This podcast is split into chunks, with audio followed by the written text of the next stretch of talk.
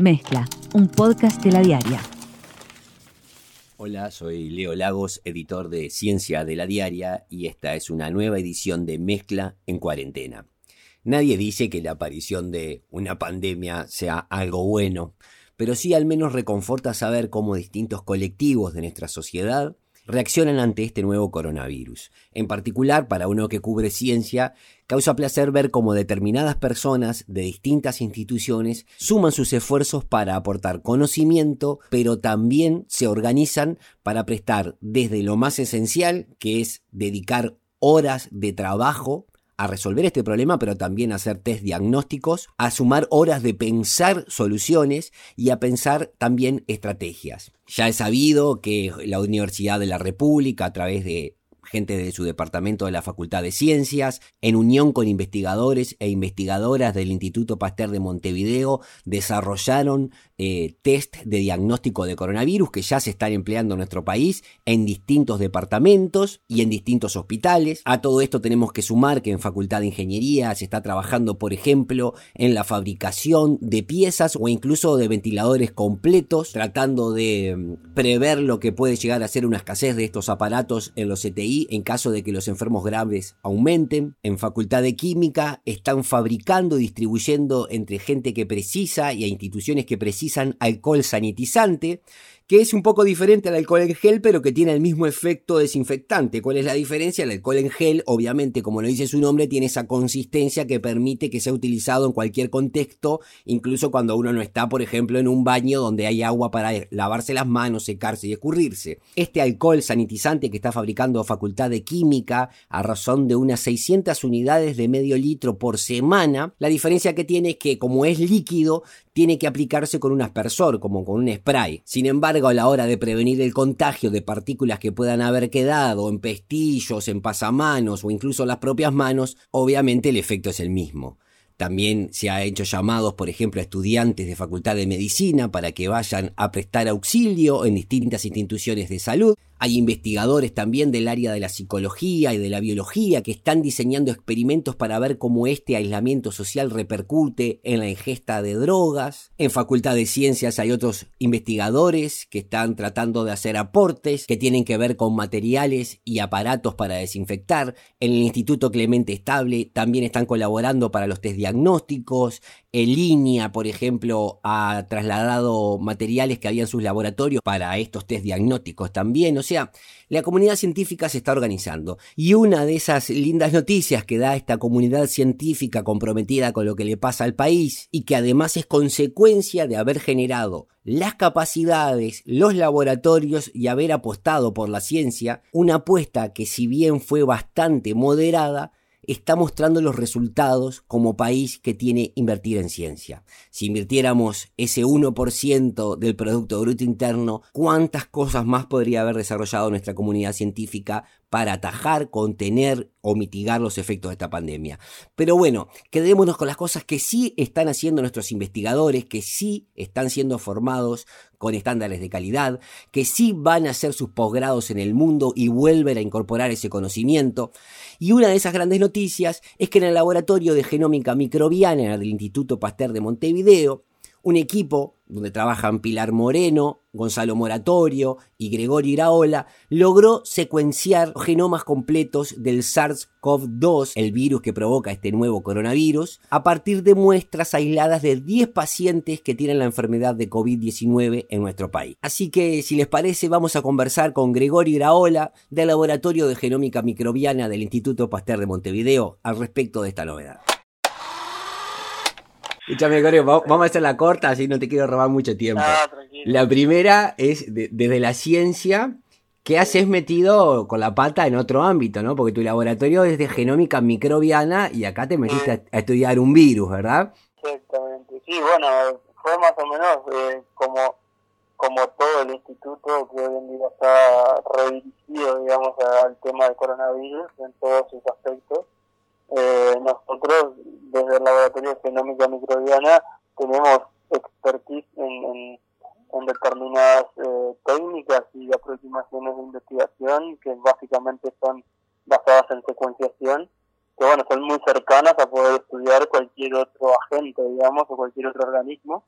Eh, y por tanto, bueno, eh, aplicamos eso que nosotros hacemos rutinariamente para las bacterias, en este caso para un virus. Perfecto. Ustedes dicen en, el comunicado que hizo Daniela que estaba bueno porque dejaba bastante claro para qué servía, ¿no? Sí. Que esto nos podía, por ejemplo, ayudar a determinar cuándo llegó el coronavirus. Y quería que me explicaras un poco cómo a partir de la secuenciación, digamos, ¿no? A partir de que tenés eh, cada letrita ordenada de las instrucciones para armar un SARS-CoV-2, eh, ¿cómo podés llegar a decir, bueno, cuándo llegó a nuestro país? Bueno, eso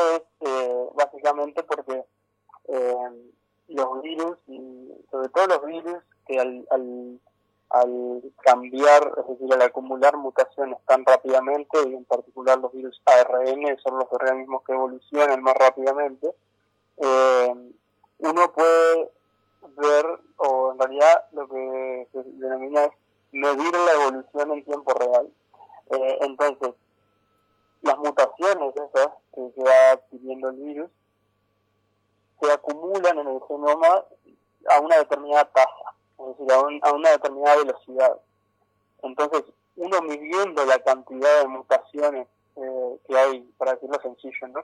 midiendo la cantidad de mutaciones que hay en un determinado genoma viral y conociendo la fecha en cual ese virus fue aislado, fue muestreado, uno puede ajustar lo que se llama un reloj molecular. El reloj molecular es eso, es básicamente determinar la tasa a la cual se acumulan mutaciones. Es como que si fuera tal cual un reloj. Por ejemplo, si cada mutación representara un segundo, vos podrías medir de acuerdo a cuántas mutaciones tiene el virus, cuánto tiempo pasó desde que el virus ingresó o desde que el virus salió de China o desde que el virus llegó a Uruguay, por ejemplo.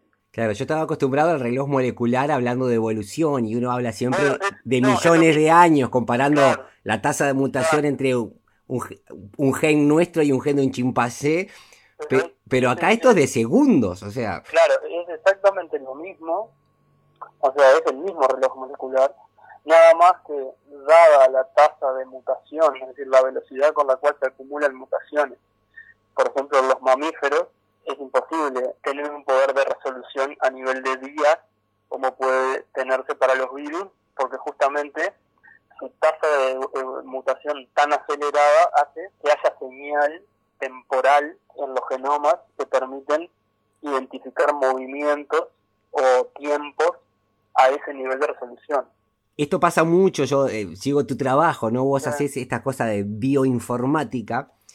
Y hoy una de las cosas que se destacó eh, cuando supimos que habían secuenciado a partir de pacientes acá en Uruguay, era que la secuenciación se había hecho, digamos, en 24 horas luego de haber puesto todos los aparatos calibrados, hacer todo el, trabajo previo, ¿no?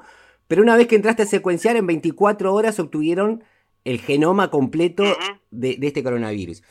Sin embargo, los que, los que más o menos entendemos cómo es, es trabajar con datos, esa celeridad hoy en obtener información después requiere ser analizada y para eso hay que meter al ser humano en el medio. Porque, por ejemplo, ustedes dicen, esto nos va a permitir saber si la variante que circula en Uruguay es la B, la G, la S, las 3 o 2, ¿no? ¿Cuándo vamos a poder tener esa información, Gregorio? O sea, porque el aparatito es divino, sale plata, se calibra con gente preparada. Pero ahora viene el trabajo de análisis, que es lo que hace el investigador. Eh, ahora viene ese trabajo que, sí, sin duda es súper super importante. Lo bueno de esto es que como esto se está haciendo en todo el mundo, está todo el mundo trabajando en esto, y hay un avance muy significativo en lo que es la automatización de determinados análisis que ya se hacen de forma específica para el coronavirus o para la gripe o para el Zika o para el ébola. Entonces, esa red de colaboración mundial que se llama Arctic Network también ha generado una cantidad de herramientas de análisis sistematizadas y eh, automatizadas que permiten las primeras grandes conclusiones sacarlas muy rápidamente en cuestión de, te diría que algunos días después que uno ya tiene los datos.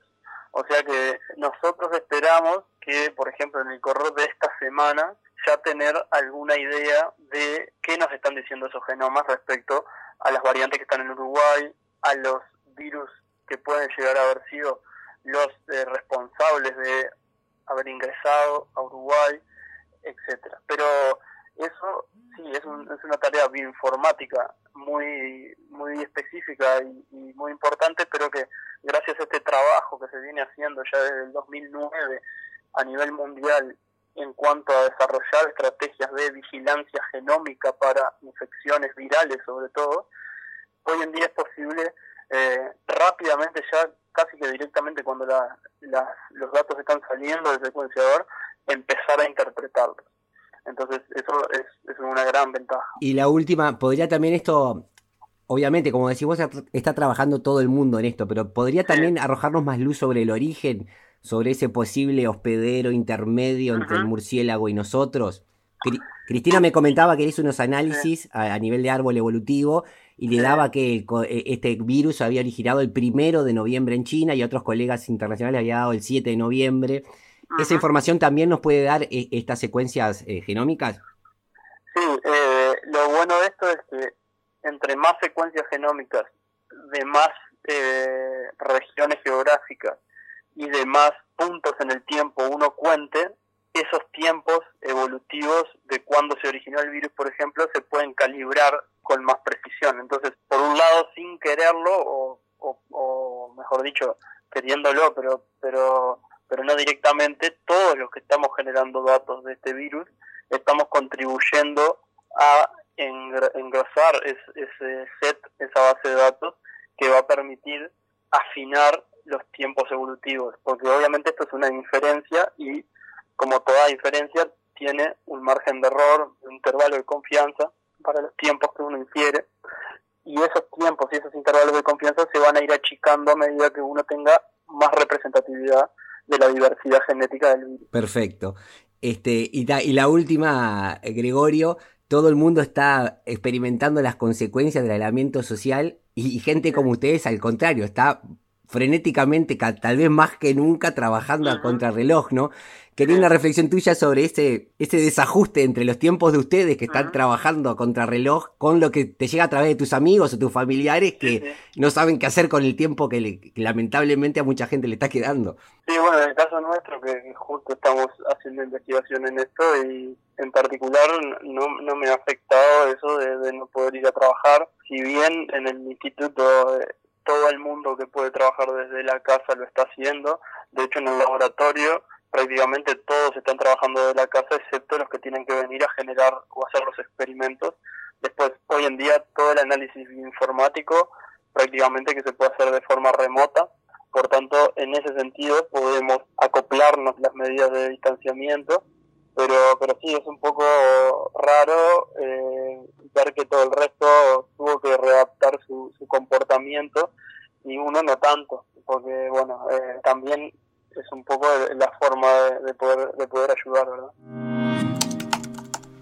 bueno, ese fue el diálogo que tuvimos con Gregorio Iraola del Laboratorio de Genómica Microbiana del Instituto Pasteur quien junto a Gonzalo Moratorio, Pilar Moreno y otros colaboradores y colaboradoras han logrado secuenciar el genoma del nuevo coronavirus a partir de 10 pacientes que tienen la enfermedad en nuestro país. La verdad que es un orgullo y le hacemos llegar las felicitaciones a este equipo y a mucha otra gente que muchas veces en el anonimato está trabajando para generar información que nos permita manejar mejor esta pandemia. Por más información sobre el coronavirus y sobre cualquier otro asunto, los invito a visitar ladiaria.com.uy.